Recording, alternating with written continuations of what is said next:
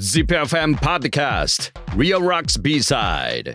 ナビゲーターの澤田治です。この番組は ZIPFM 唯一の洋楽ロック専門番組 Real Rocks をナビゲートする私澤田治がオンエアでは言い切れない伝えきれないことや音楽の話題などをお届けするポッドキャストです。さあ11回目のリアルロックス B サイド5回目から特集しているのは洋楽ロックアーティストの来日コンサート。洋楽ロックの伝説と膨大な歴史を一冊に凝縮した書籍。洋楽ロック史を彩るライブ伝説。有働音楽事務所の奇跡をたどるが話題。数々の海外アーティストの来日公演を手掛けてきた有働音楽事務所の副会長高橋達夫さんからいろいろなエピソードを伺っています。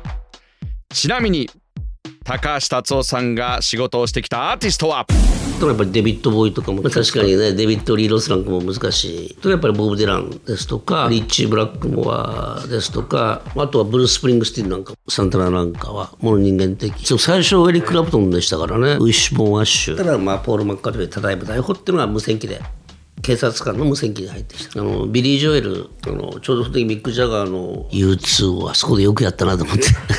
カルチャークラブなんかはまさかヘビーメタルの連中がさゴルフやるなんてさ。伝説のツアーマネージャーなんです。今回は高橋さんと来日アーティストとのエピソードポール・マッカートニー編です1980年に起きたポール・マッカートニーが成田空港の税関で大麻を所持していたため逮捕された時のお話を恐る恐る伺いました。日本の洋楽ロックの歴史の1ページに切り込みます。早速本編に入りましょう。ZIPFM ポッドキャスト Real Rocks B-Side。11回目です。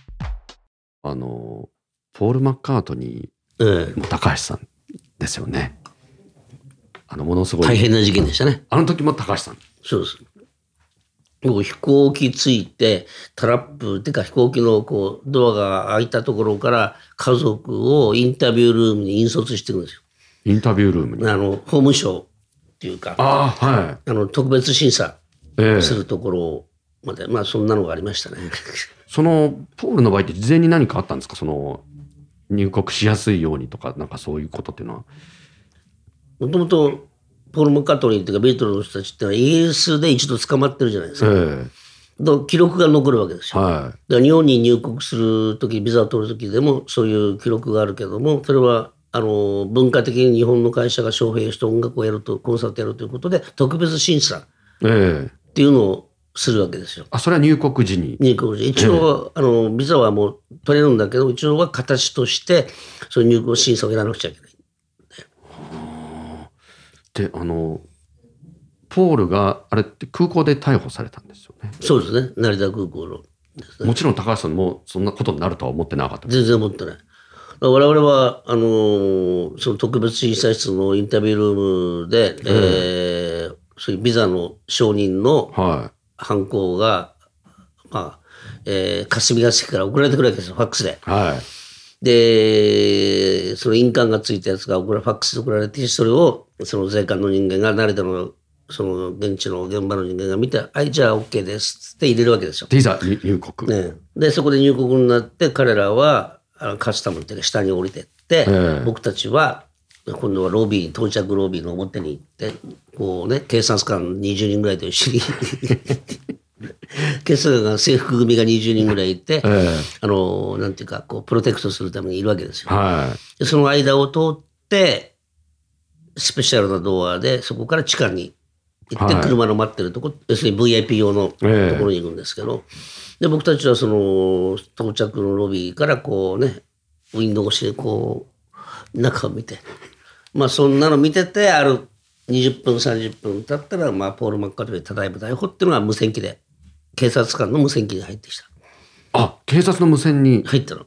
僕はそれだからちょうど隣にいたんで、ええ、たまたまその無線機イヤホンしてなかった、ついてなかったんで、え、あの、多分中でそういう情報が出たんでしょうね。で、ボールマカでただいま逮捕っていう情報が出て。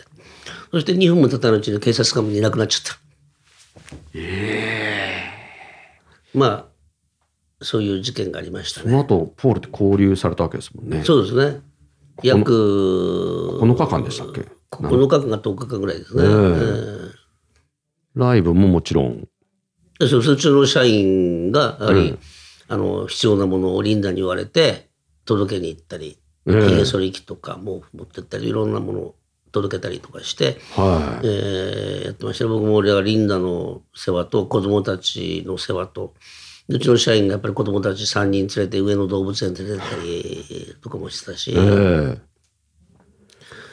だからまああの時はやはり、ね、メディアの人がどんどんどんどんホテルに押し寄せてきて、えー、でワンフロアブロックしてエレベーターの前に警備24時間つけて入れないようにして、えー、で会社にも押し寄せてきたし。じゃそのコンサートはもちろんもう中止という、中止ですね。ねすごいです。そんな大事件ですよね、言ってみれば。大事件です。